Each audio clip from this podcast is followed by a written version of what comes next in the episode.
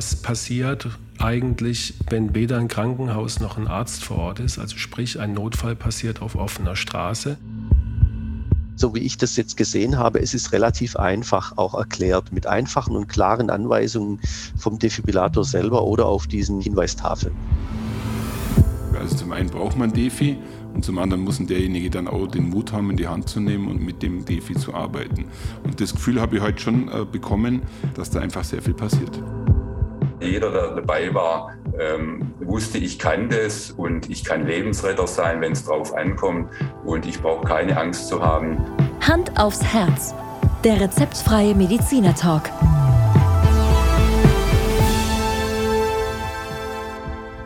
Hallo und herzlich willkommen bei Hand aufs Herz. Geschichten rund ums Herz mit professioneller Begleitung von Dr. Markus Knapp. Mein Name ist Thomas Krug und ich freue mich auf die heutige Folge. Hallo Thomas. Markus, ich grüße dich zum wiederholten Male, ich glaube zum 85. Mal. Wahnsinn. Ja. Nee, Entschuldigung, 86. Mal. Eine Folge unterschlagen. Ein Wahnsinn. Was machen wir eigentlich bei der 100. Folge? Was ganz Besonderes, ja. Ich lasse mich überraschen. Markus, wir steigen heute ein bisschen in die Lokalpolitik ein. Und ähm, ich bin eigentlich äh, überrascht, wie, wie einfach du an die Interviewpartner rangekommen bist. Also ich habe mir überlegt, ob ich es bei mir daheim einfach so geschafft hätte, dass ich den Landrat und meinen Heimatbürgermeister zum Interview bewegen kann. Also ja. dafür schon mal gleich Respekt. Danke, danke für die Blumen. Ja, ähm, ja, sagen wir mal ganz neutral, sprich vielleicht ein bisschen für unseren Podcast äh, jetzt nach 85 oder 86 Folgen Kontinuität, dass, dass wir natürlich dann auch ähm, ja, gewisse Interviewpartner bekommen, die wir vielleicht nicht bekommen hätten, wenn wir jetzt erst äh, zwei oder drei Folgen aufgenommen hätten. Äh, außerdem haben wir sehr interessante Themen, auch für unsere Interviewpartner. Und in dem Fall ist es ja so, Thomas, dass wir in dem Kontext Herzsicherheit ja. ähm, eine, Art Miniserie gestartet hatten, die vor ein paar Wochen losging mit Folge 74 und 75, als wir meinen Kollegen Preusch im Interview hatten, der über eine Reanimation berichtet hat. Dann ein paar Wochen später, Folge 81 und 82, die äh, Björn Steiger Stiftung mit ihrem Vorsitzenden Pierre-Enrik Steiger, der uns, glaube ich, sehr anschaulich erläutert hat, wie man äh, Konzepte entwickelt, die einen Landkreis oder eine, ganz, eine ganze Stadt bzw. Land herzsicher macht, indem man Notrufsäulen etabliert, äh, portable Defis in, äh, einrichtet und so weiter. Und heute, um das dann zum Abschluss zu bringen, haben wir uns gedacht, dass wir eben den Landrat und einen Bürgermeister interviewen, um zu erfahren, wie diese Konzepte die Bevölkerung sicherer zu machen, kommunal wirklich umgesetzt werden. Ja, Markus, und das Interview beginnt heute mit dem Landrat Bauer, äh, mit dem du dich vor ein paar Tagen zu dem Thema, glaube ich, sehr interessant unterhalten hast. Ja, genau. Fangen wir mal an. Ja. Sie sind, glaube ich, seit 18 Jahren jetzt Landrat im, wie Sie immer so schön sagen, schönsten Landkreis von Deutschland. Ich kann das natürlich bestätigen. Was hat sich denn medizinisch so getan in 18 Jahren aus Ihrer Sicht? Ja, vielen Dank zunächst mal, dass ich, dass ich da sein darf äh, und dass wir heute miteinander sprechen. Ja, ganz wichtiges Thema natürlich die medizinische Versorgung. Es hat sich in diesen 18 Jahren schon sehr, sehr viel geändert. Also das sieht man zum Beispiel daran, dass es das Krankenhaus Galdorf, das früher da war, eben nicht mehr gibt. Ähm, aber es hat sich auch sonst viel verändert. Wir hatten früher nie Probleme, beispielsweise Hausärzte zu gewinnen äh, für die Nachfolge von Praxen. Das ist heute ein ganz großes Problem. Auf der anderen Seite äh, in den Krankenhäusern merken wir den Trend von der, Station, von der stationären Aufnahme zur Ambulantisierung. Immer mehr ähm, medizinische Leistungen werden in den Krankenhäusern nur noch ambulant angeboten. Das äh, erhöht dann auch den Druck auf die Haus- und Fachärzte. Also es ist schon einiges äh, unterwegs, auch im Gesundheitswesen natürlich die Frage der Finanzierung der Krankenhäuser, die jetzt in, immer mehr in Schwierigkeiten kommen, ihre Finanzierung überhaupt sicherzustellen. Ja, in der Tat. Ähm, Sie als Landrat kann man das so pauschal sagen, das Medizin, die medizinische Versorgung liegt ja auch äh, zumindest zum Teil in der Verantwortung vom Landkreis. Wie viel kann man das so pauschal sagen? Wie viel Prozent nimmt es von Ihrer täglichen Arbeit so in Beschlag? Oh, das ist schwer zu sagen, aber es ist schon ein erklecklicher Anteil, weil ich ja auf der einen Seite natürlich ähm, Vorsitzender des Aufsichtsrats des Klinikums Karlsheim bin, wo ich an diesen Dingen, die die Krankenhäuser bewegen, hautnah dran bin. Und auf der anderen Seite natürlich, obwohl wir da ja nicht zuständig sind, auch noch das Thema Hausärzte gerade sehr drückt. Wir sind ja da in dem Bereich der Gesundheits, der kommunalen Gesundheitskonferenz unterwegs. Äh, mit dem Bereich ambulante Versorgung. Und das Dritte ist natürlich das Rettungswesen, das ja auch Teil der kommunalen Verantwortung für den Gesundheitsbereich ist. Ja. Rettungswesen, da haben Sie jetzt das, das Stichwort gegeben für mich. Machen wir doch einfach mal ein Szenario äh, auf dem Marktplatz, auf dem wunderschönen Marktplatz in Schwäbisch Hall passiert ein Unglück und ein Mensch fällt in Ohnmacht und atmet nicht mehr, wird reanimationspflichtig, hat einen Herz-Kreislauf-Stillstand. Wie läuft die Rettungskette ab und wenn ja, welche Verantwortung, dass das läuft, hat, der konkret, hat ein konkreter Landkreis? Also der, derjenige, der Passant oder die Person, die äh, so eine Situation beobachtet, muss natürlich in erster Linie sofort den Rettungsdienst alarmieren. Also sprich Notruf wählen, 112 gilt ja europaweit. Und danach kommt das, was alle im Erste-Hilfe-Kurs eigentlich gelernt haben, nämlich Überprüfung Bewusstsein, Atmung, Puls äh, und äh, diese Thema Herz-Lungen-Wiederbelebung. Also ich, das Medizinische können Sie viel besser als ich natürlich. ja, auf jeden Fall ist es wichtig. Und dann haben wir jetzt noch das Thema Defibrillatoren. Aber ich glaube, da kommen wir nachher noch dazu. Genau. Ähm, die, die jetzt zum Beispiel Deutsches Rotes Kreuz oder die Leitstellen, liegt es in ihrer Verantwortung, dass die besetzt sind oder, oder wie, wie darf man sich das vorstellen?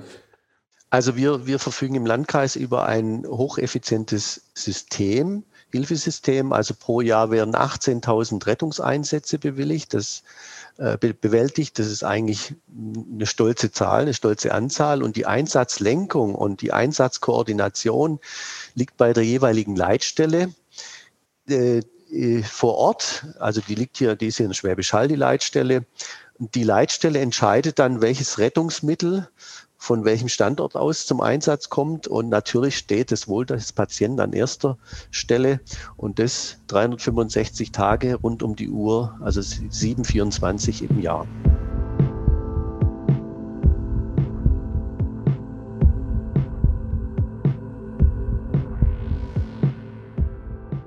Ja, Markus, man hört schon aus dem Interview raus, äh, was Gesundheitspolitik in einem Landkreis bedeutet. Ich selber habe immer so ein bisschen das Gefühl, dass das in der öffentlichen Wahrnehmung eher oft kritisch gesehen wird. Vielleicht fehlen einfach auch Informationen dazu. Aber man sieht schon, da steckt ganz schön Power dahinter.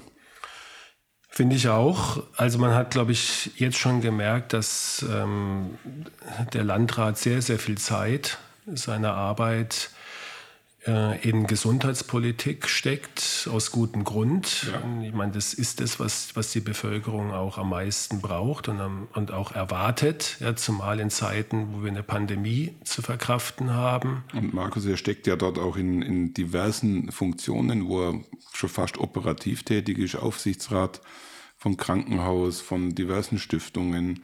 Also er, er hat auch wirklich Verantwortung, die er in seiner Funktion direkt übernimmt. Gell? Richtig. Ähm, und damit natürlich auch Hebel, die er, die er setzen kann und ähm, viel Verantwortung.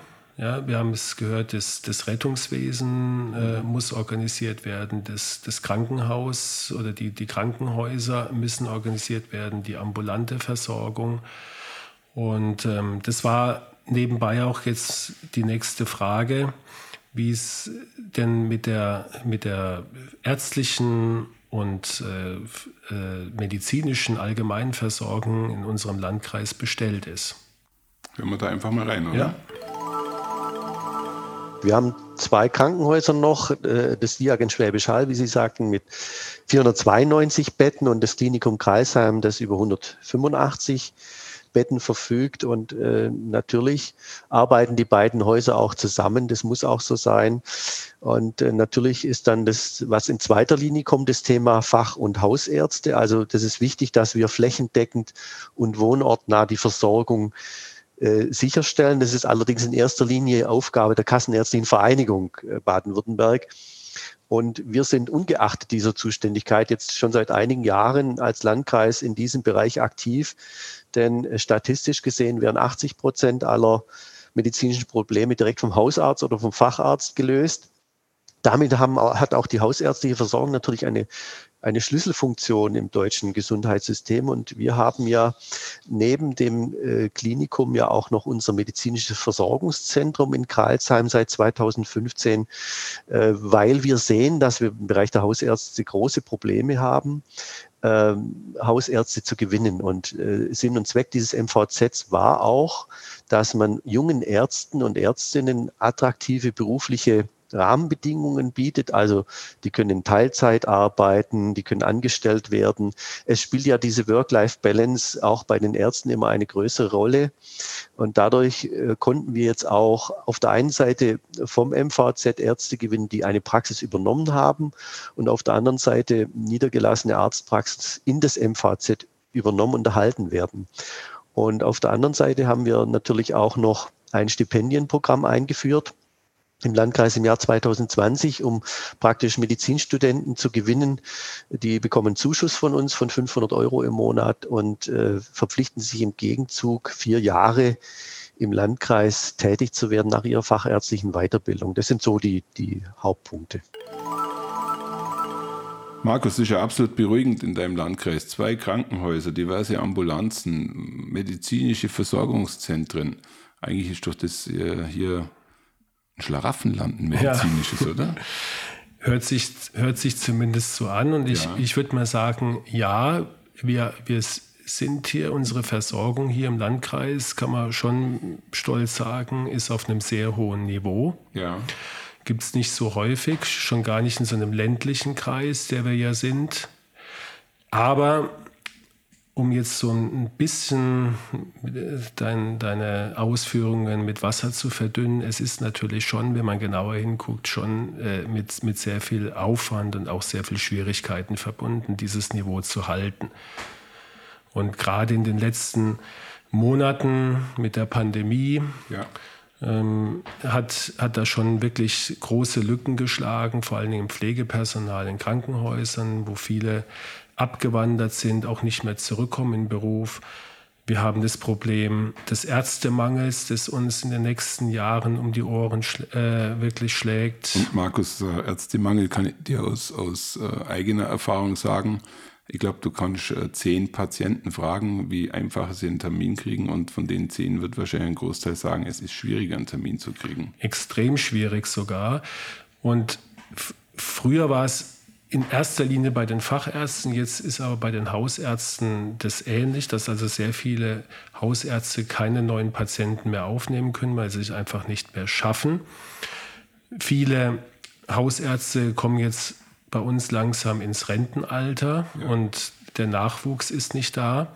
Deswegen ist ja so ein bisschen die Idee mit, mit diesen MVZs, diese medizinische Versorgungszentren, die ja so Kleinambulanzen sind mhm. mit verschiedenen Ärzten, wo es auch einem leicht gemacht wird, Ärzte anzustellen, dass man da zumindest Teilzeitkräfte gewinnt. Ja, um das ein bisschen auszugleichen, kann man ein bisschen flexibler sein.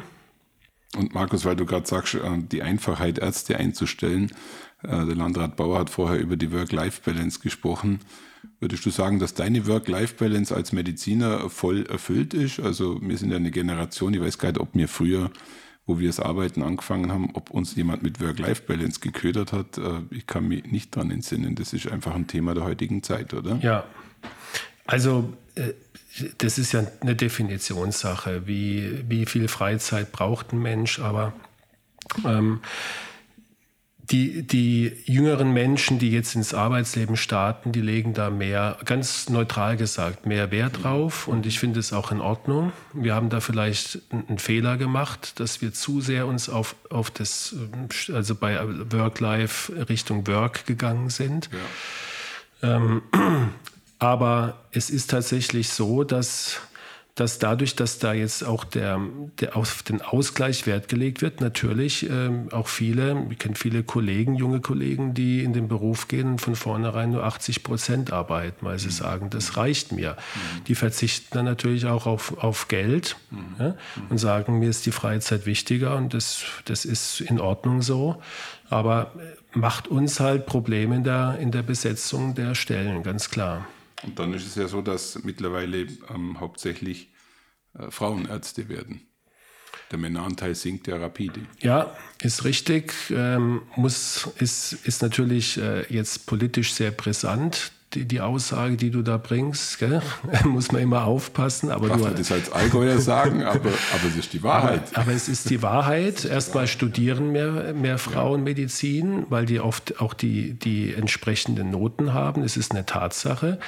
Und genauso ist es eine Tatsache, dass natürlich aufgrund der Familienplanung dann die, die Frauen später nicht so in den Beruf einsteigen können wie ihre männlichen Kollegen. Und ich möchte mal zu meiner Ehrenrettung sagen, das äh, berichten wir vollkommen wertneutral Fall. Aber es ist eine Thematik, die natürlich ja. die, die äh, Fachwelt bei euch massiv beschäftigt. Und an der Stelle muss ich auch sagen, mir war nicht bewusst, dass ein Landkreis wie jetzt hier der äh, Landkreis vom Herrn Bauer sogar Stipendien ausschreibt, um, um ja, Leute hierher ja. zu kriegen, Studenten hierher zu kriegen und, und dafür auch Budgets hat. Ja. Vollkommen neu für mich. Ja, weil es eben wirklich ein Wettkampf ist. Und ähm, ich meine, unser, unser Landkreis ist einer der, der schönsten wirklich in Deutschland. Also hier ist eine absolut tolle Lebensqualität, aber es ist halt eben ländlich. Mhm. Und ähm, gerade die jüngeren Ärzte möchten natürlich oft in eine Großstadt oder an die Großstadt angebunden sein. Und deswegen muss man sich was einfallen lassen, dass man, dass man attraktiv ist, auch ähm, hier Ärzte ähm, anbinden zu können.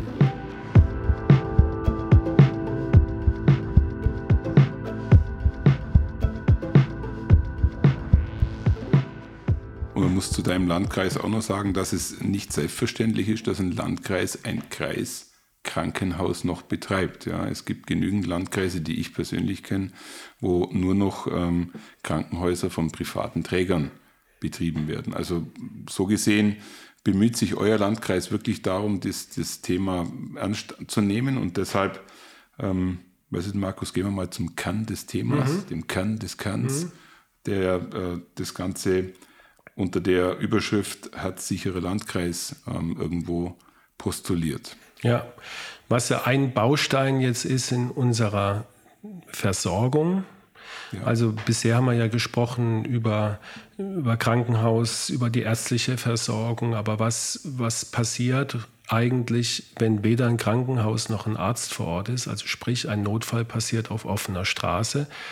Und da hat man ja, wie gesagt, in den, in den Folgen mit der Björn Steiger Stiftung schon viel erfahren. Mhm über die Konzepte, wie, wie, gesagt, ich wiederhole mich anzuhören in Folge 81 und 82. Ja. Und ich habe den Landrat dann gefragt, wie das jetzt hier konkret umgesetzt wird in Landkreis Schwäbisch Hall.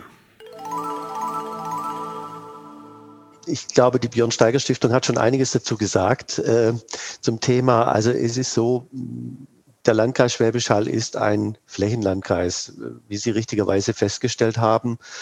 Äh, und natürlich ist jetzt anders als beispielsweise in Großstädten oder in Ballungsräumen die Erreichbarkeit der Krankenhäuser nicht so schnell möglich. Deswegen haben wir uns überlegt, was kann man denn tun, jetzt gerade in dem Fall, der eingangs, die, den Sie eingangs beschrieben haben, was kann man denn tun, dass noch mehr Leben gerettet werden können? Wir wissen ja 100.000 äh, Herztote pro Jahr, die vielleicht hätten gerettet werden können.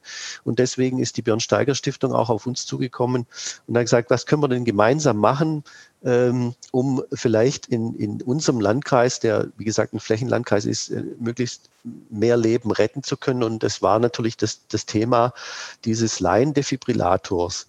Denn bei, bis bei uns der Rettungsdienst eintrifft, vergehen in der Regel etwa 10 bis 15 Minuten, je nachdem. Und deswegen kann man, da, weil die Handhabung ja eines Defibrillators sehr einfach ist, also das kann jeder lernen, kann man mit Hilfe dieses Laiendefibrillators als Ersthelfer erstmal nichts falsch machen. Und wenn das Gerät dann aktiviert ist auch, dann gibt es einem die, die notwendigen klaren und einfachen Sprachanweisungen, äh, welche Maßnahmen man einleiten muss vom, vom Anbringen dieser Elektroden, dieser Pads auf dem Oberkörper bis zur Wiederbelebung und natürlich die Erinnerung, dass der Notarzt unbedingt verständigt werden muss. Und dieses Konzept der Björn Steiger Stiftung äh, ist eine wesentliche Unterstützung für diese Notfallhilfe. Und dieses Konzept beinhaltet dann auch, dass an öffentlichen Stellen praktisch dann äh, solche Defibrillatoren kostenlos zur Verfügung gestellt werden. Einerseits und auf der anderen Seite muss man die Bürger auch dazu bringen, dass sie diese Defibrillatoren dann auch nutzen. Äh, und äh, da gibt es dann auch entsprechende Schulungen von der Björn Steiger Stiftung, die angeboten werden, ähm, äh, wo, wo ich sagen muss, jeder Bürger, Bürgerin kann ich nur raten, das wäre schön, wenn Sie erstmal eine Erfahrung bringen, wo steht so ein Defibrillator am Arbeitsplatz oder auch äh, im öffentlichen Raum. Und best, am besten wäre natürlich, wenn diese Ersthelferkurse dann auch wahrgenommen werden. Da kann man sich erkundigen und die sind ja in der Regel auch kostenfrei. Denn also ich weiß, mein Erste-Hilfe-Kurs, ja, das war beim, das war damals, als ich einen Führerschein gemacht habe.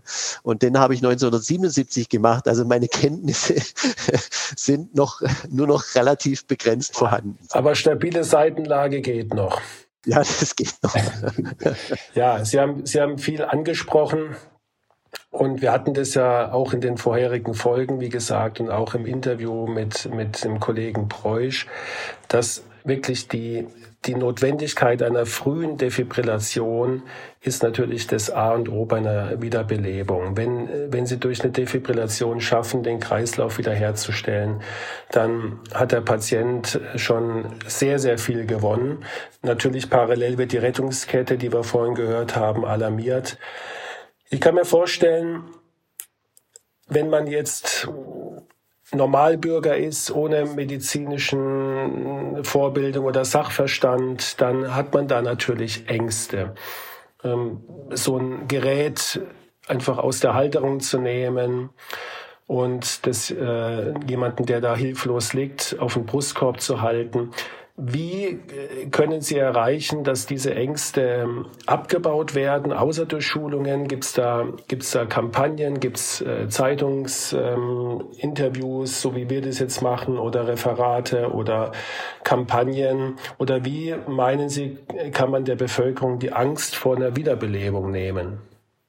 Ja, natürlich sind die, die Schulungen schon ganz wichtig. Das ist die eine Seite. Und wir merken auch, dass es da in den Kursen der Ersthelfer auch nach oben geht. Also es kommen immer mehr Personen, die da jetzt diese Schulungen wahrnehmen. Auf der anderen Seite haben wir auf unserer Homepage äh, Infomaterial der Bernsteiger Stiftung auch zur Verfügung gestellt zu diesem Thema.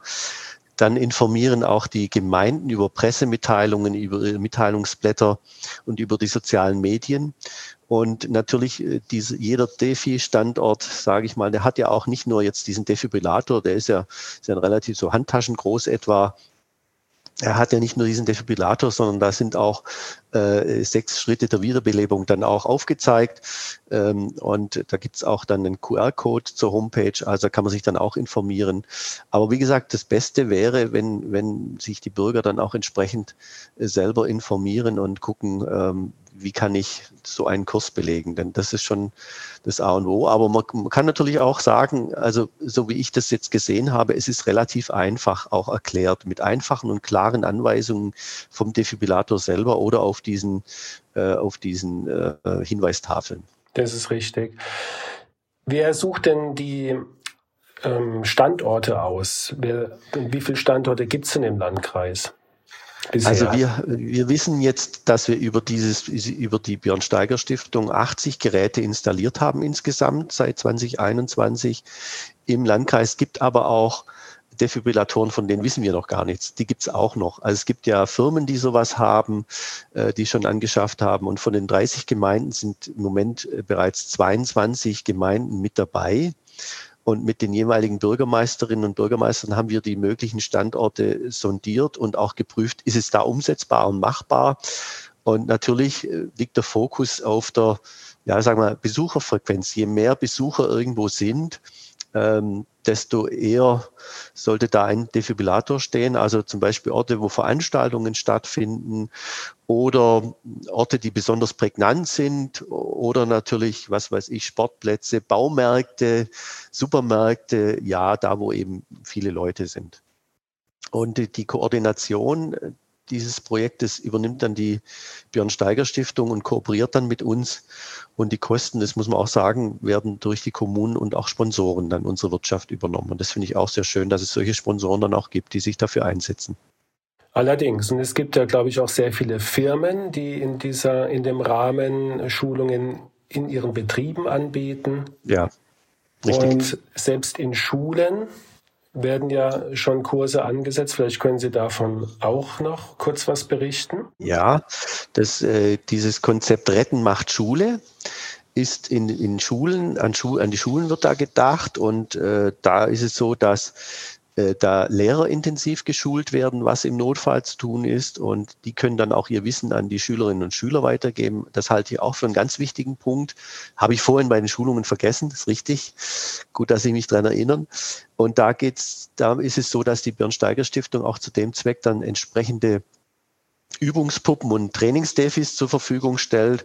Wir haben mittlerweile schon sechs Schulen, in denen äh, dieses, dieses Konzept Retten macht Schule durchgeführt worden ist. Es gibt da noch ein weiteres äh, Konzept, das heißt Helden retten Leben.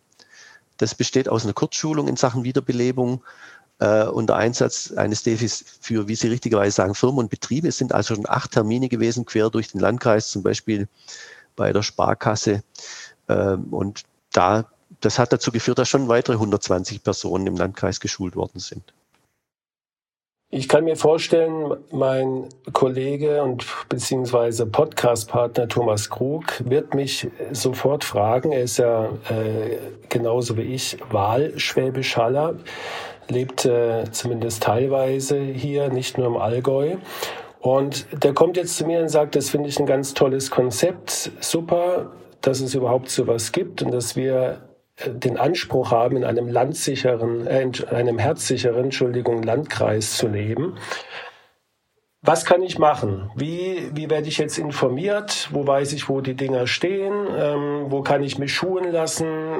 Gibt es da noch irgendeine zentrale Stelle, an wen sich jetzt nicht nur der Herr Krug, sondern vielleicht auch jeder andere Bürger im Landkreis, der daran Interesse hat, wo er sich melden kann? Also wir haben auf unserer Homepage äh, unter, dem, unter der Rubrik Menschen und Hilfen äh, auf das Infomaterial der Björnsteiger Stiftung verwiesen. Und dann gibt's auch noch äh, den DRK Kreisverband, da kann man sich auch informieren, denn der DRK Kreisverband organisiert mit der Björnsteiger Stiftung Schulungen zur Anwendung der DEFIs. Wir hatten also im Jahr 2022 allein 16 Schulungstermine. Die Gemeinden verweisen, wie gesagt, auch in ihren Mitteilungsblättern äh, auch ab und zu auf solche Schulungstermine. Also wer, wer da Interesse hat, kann sich da entweder auch an den Landkreis äh, oder auch ans DRK wenden.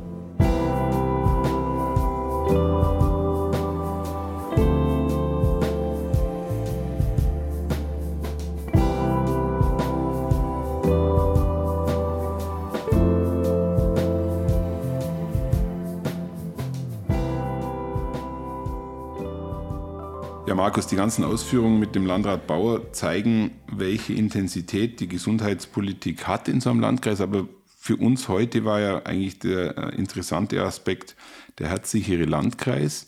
Etwas, was wahrscheinlich nicht jeder auf dem Schirm hatte, dass selbst das Spezialthema ähm, DEFI, Schulung etc. pp. wirklich von so vielen Instanzen bearbeitet wird. Und natürlich äh, die massive Unterstützung von der Bernsteiger Stiftung. Ja, und die Anstrengung, die unternommen wird, dieses Konzept umzusetzen. Ich glaube, das ist rübergekommen, dass äh, sich Herr Bauer mit seinem Team da sehr viel Mühe gibt, das umzusetzen, was auch wichtig ist, neben allen anderen Aufgaben.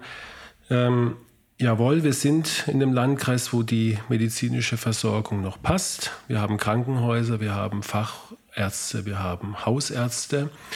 Ähm, was wir verbessern können, ist, wie gesagt, die Versorgung direkt am Unfallort, also am Ort des Geschehens, wenn jemand ohnmächtig wird, dass er da akut versorgt wird, dass die Rettungskette optimal äh, funktioniert und dass dem Patient schon geholfen wird, bevor ein Arzt oder ein, ein Rettungsteam anwesend ist. Das ist der, der erste Baustein in der Versorgung und dann kommt natürlich alles weitere.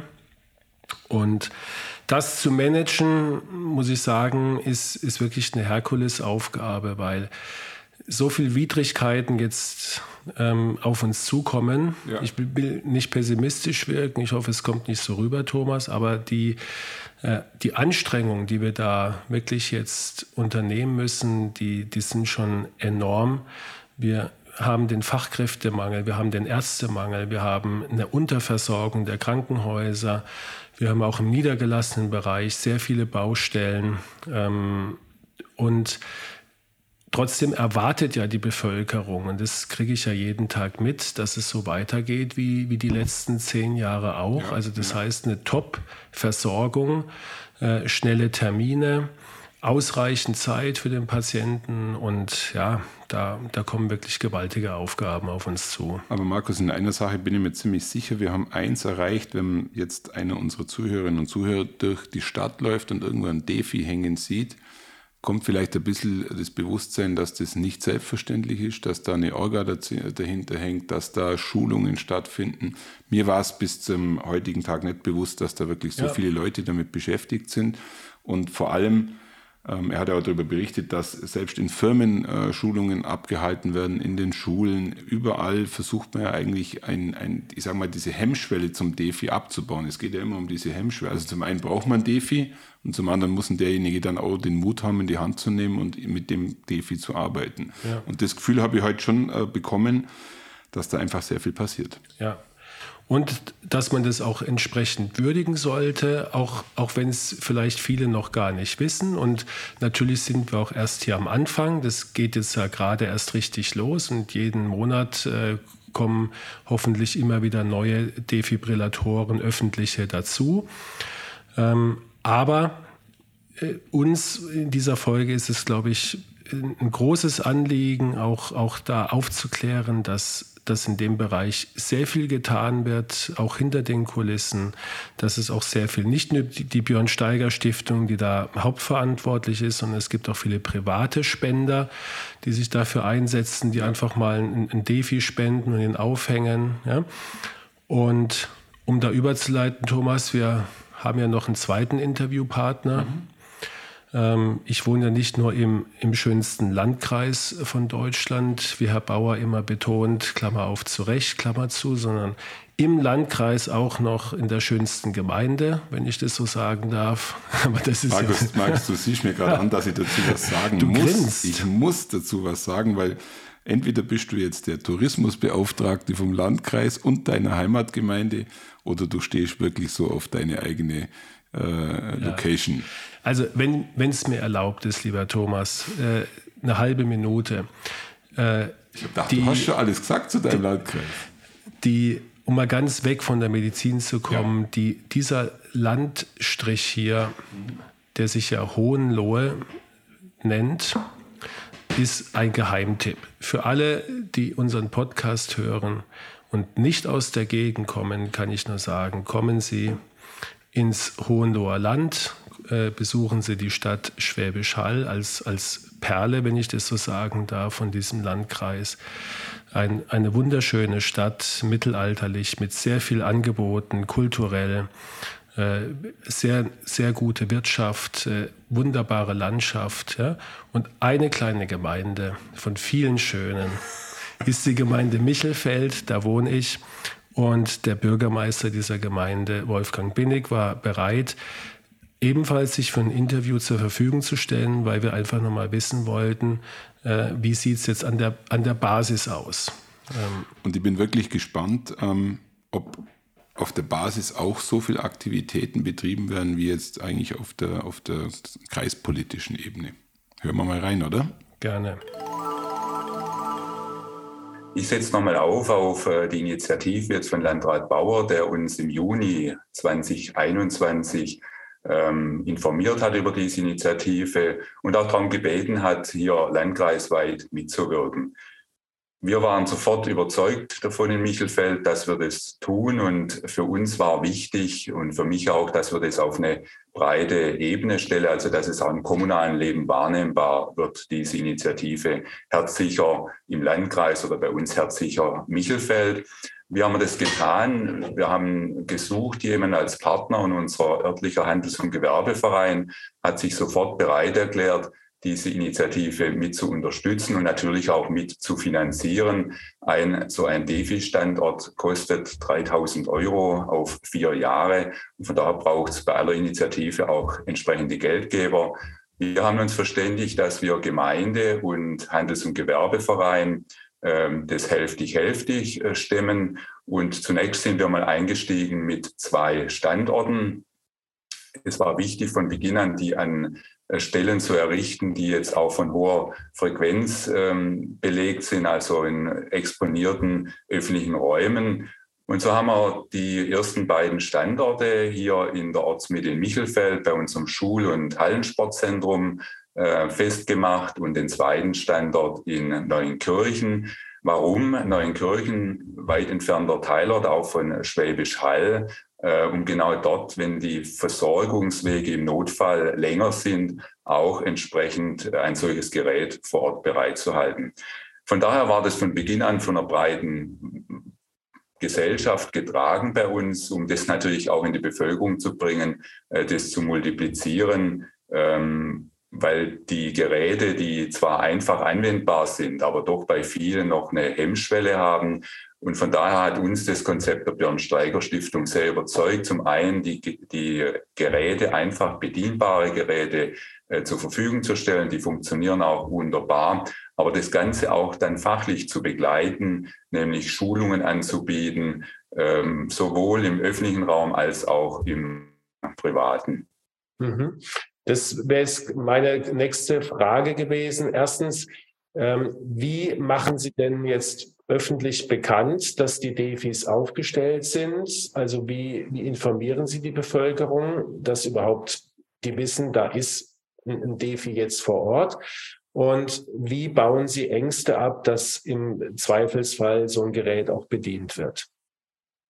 Wir haben das sehr breit kommuniziert, natürlich mit äh, Einweihung dieser beiden Standorte, also mit Öffentlichkeitsarbeit begleitet, äh, über unsere Homepage, über unser Mitteilungsblatt. Und das zweite Wichtige ist sicherlich die angesprochenen Schulungen. Und er hat dann bereits im Herbst äh, letzten Jahres eine erste öffentliche Veranstaltung stattgefunden. Knapp 30 Bürgerinnen und Bürger waren da in unserer Grundschule, wo wir ganz konkret die Anwendung dieses Gerätes dann in der praktischen Anwendung gezeigt haben, begleitet hier vor Ort auch wieder von der Bernsteiger Stiftung, äh, die hier Partner haben. In dem Fall war es das Deutsche Rote Kreuz. War eine tolle Veranstaltung und genau das ist passiert, was Sie ansprechen, dass wir diese ähm, diese Schwellen, die da vermeintlich im Raum stehen, ich traue mich nicht ran, ähm, ich kann ja was falsch machen, das hat sich dort in 0, nichts aufgelöst. Und ähm, zum einen hat man ganz konkret ähm, die Herzdruckmassage ähm, am äh, an der, sagen wir, am Gerät, an der Puppe geübt und dann den Defi angesetzt. Im Zweierteam hat einen Notfall simuliert, äh, sodass da jeder, der dabei war, ähm, wusste, ich kann das und ich kann Lebensretter sein, wenn es drauf ankommt. Und ich brauche keine Angst zu haben, äh, da an das Gerät hinzulangen, an den Menschen, weil nichts zu tun ist immer die schlechtere Wahl und die falsche Wahl auf jeden Fall was zu tun. Und von daher sind die Schulungen für mich ein zweiter wichtiger Punkt in diesem, dieser Initiative von der Bernsteiger Stiftung. Und wir werden nächstes Jahr zwei weitere öffentliche Veranstaltungen anbieten. Und auch äh, die Feuerwehr hat bei uns schon eine Veranstaltung gemacht, die Firmen machen Veranstaltungen. Wir haben vor, in der Schule eine Veranstaltung zu machen, sodass in einer Stunde man weiß, wie geht man mit dem Gerät um, wie verhält man sich im Notfall und wie kann man ganz einfach niederschwellig Lebensretter werden, wenn sowas passiert.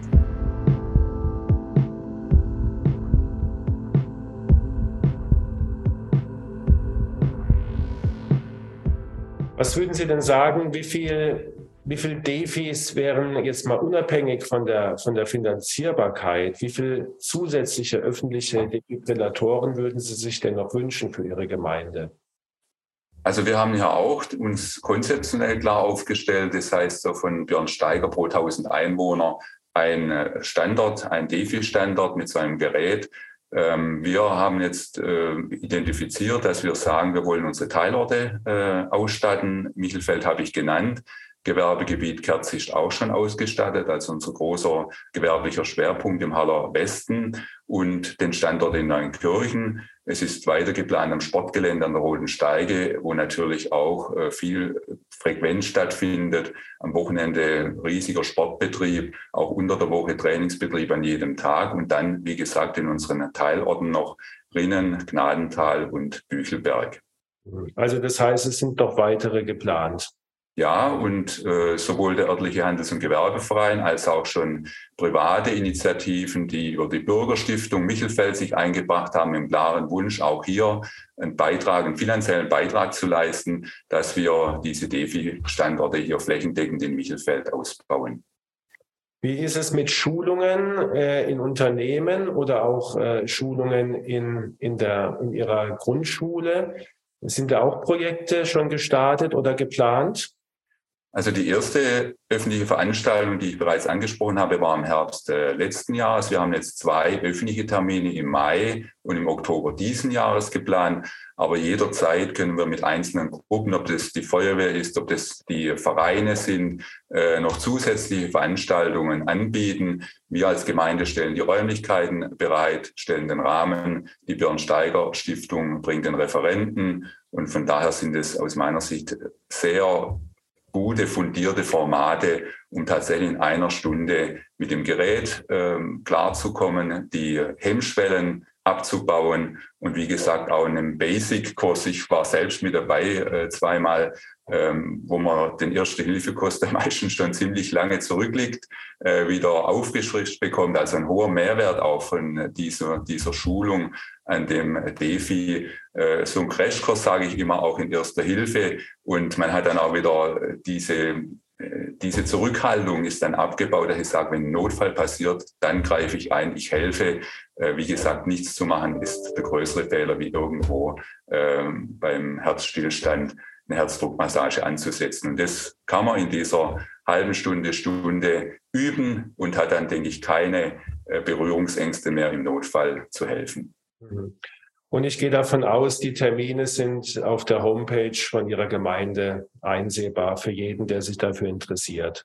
Die werden breit kommuniziert, die werden über die Homepage, über das Mitteilungsblatt, möglicherweise auch über Social Media, wo ich auch unterwegs bin, äh, weil uns das so ein wichtiges Anliegen ist.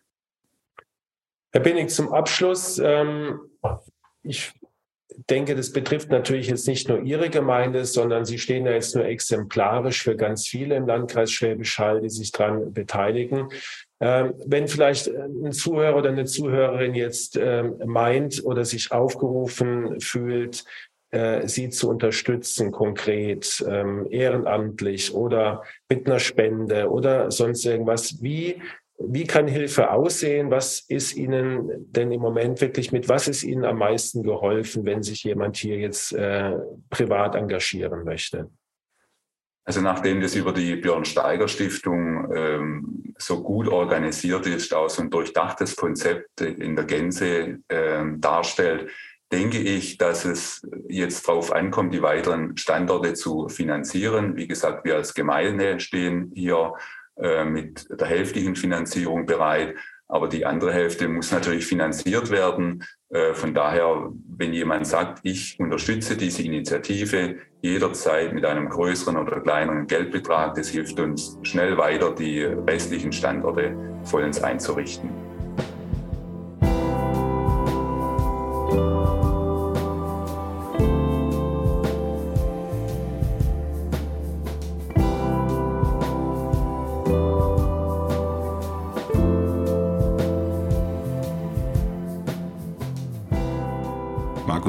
Heimatgemeinde ist nicht nur ein touristisches Highlight, sondern es findet auch dort Herzsicherheit in der Gemeinde statt. Ja.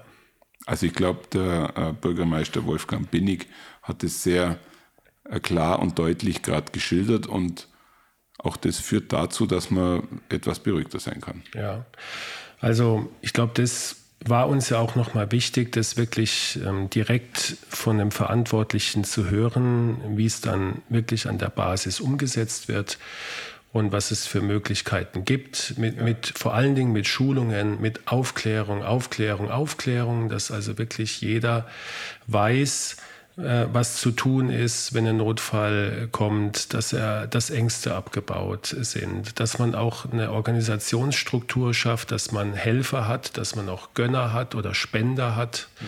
die sagen, ich, ich will mich da engagieren, ich, ich äh, spende mal ein Defi, weil mir das wichtig ist.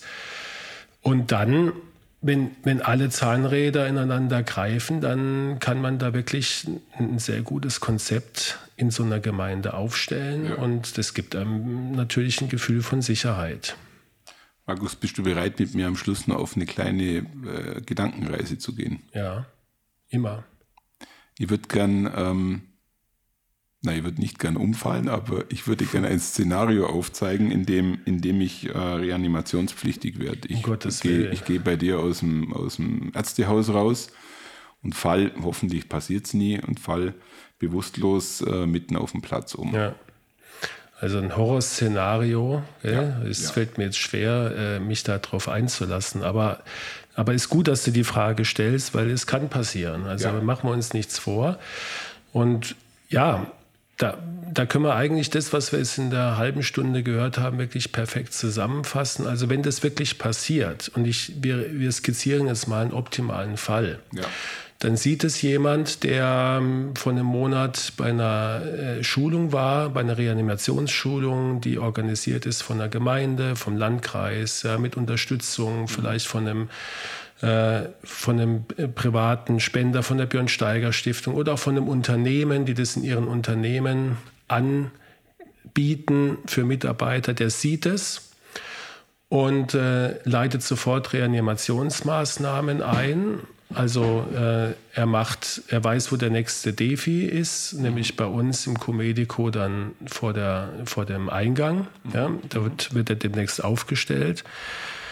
Und macht die Erstversorgung und parallel wird ein natürlich ein Rettungsdienst alarmiert, der sehr schnell vor Ort ist, weil die Rettungskette optimal funktioniert. Ähm, der macht dann, übernimmt die Erstversorgung, stabilisiert dein Herz-Kreislauf-System, mhm. fertigt dann in, sofort in das nächstgelegene Krankenhaus. Auf dem Weg werden dir schon Medikamente gegeben, die dich äh, stabilisieren. Wir haben, wie gesagt, in äh, Schwäbisch Hall, im Landkreis Schwäbisch Hall 2. Das heißt, äh, die Anfahrt ist nicht länger als maximal eine Viertelstunde, egal wo du dich an, äh, wo du dich befindest. Dort wird 24 Stunden am Tag ein, ein Notfallteam bereitstehen, das dich in Empfang nimmt und sofort die Diagnose stellt. Jetzt nehmen wir mal an Herzinfarkt. Ja. Dann wirst du akut versorgt Du wirst stabilisiert, wahrscheinlich wird ein Gefäß wieder eröffnet, was sich verschlossen hat. Und dann gehst du nach ein paar Tagen wieder aus dem Krankenhaus, wirst vielleicht in der Reha angebunden und kommst dann über deinen Hausarzt, ähm, der äh, motiviert ist, dich jetzt auch weiter zu betreuen und äh, dich äh, an die Hand zu nehmen und der gute Kontakte zu den Fachärzten hier hat, wirst du dann ambulant regelmäßig weiter betreut. Das wäre ein optimales Szenario. Und ich, ich will jetzt nicht sagen, dass hier alles hundertprozentig läuft. Gell? Wir wollen ja realistisch bleiben, aber um das abzuschließen, sind wir hier in Landkreis Schwäbisch Hall nahe an den 100 Prozent. Und ich glaube, an der Stelle kann man ganz gut äh, das Ganze mit einem Dankeschön verbinden, weil der Prozess, den du gerade geschildert hast, ist von vielen Personen getragen. Zwei davon durften wir heute im Interview ja. erleben. Und an der Stelle herzlichen Dank an den Landrat äh, Bauer und ein herzliches Dankeschön an den Bürgermeister Wolfgang Binnig, die auch Bausteine dieses Prozesses sind und das Ganze begleiten.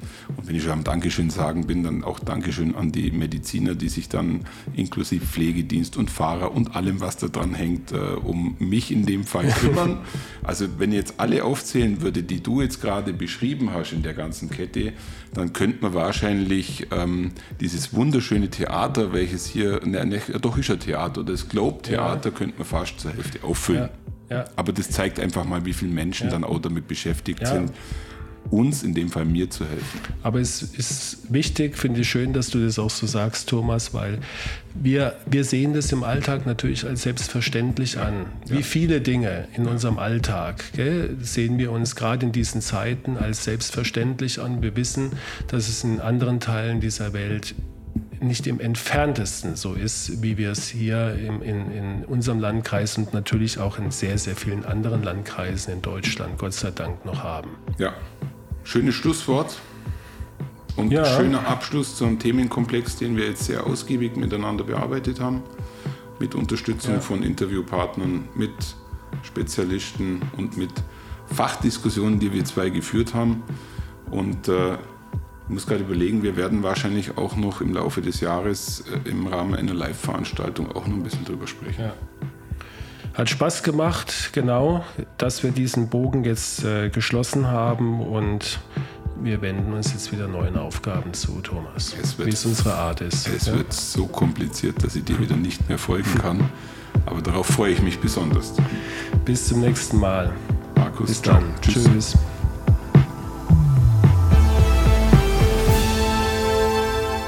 Schauen Sie mal bei uns vorbei unter www.handaufsherz-podcast.de und bleiben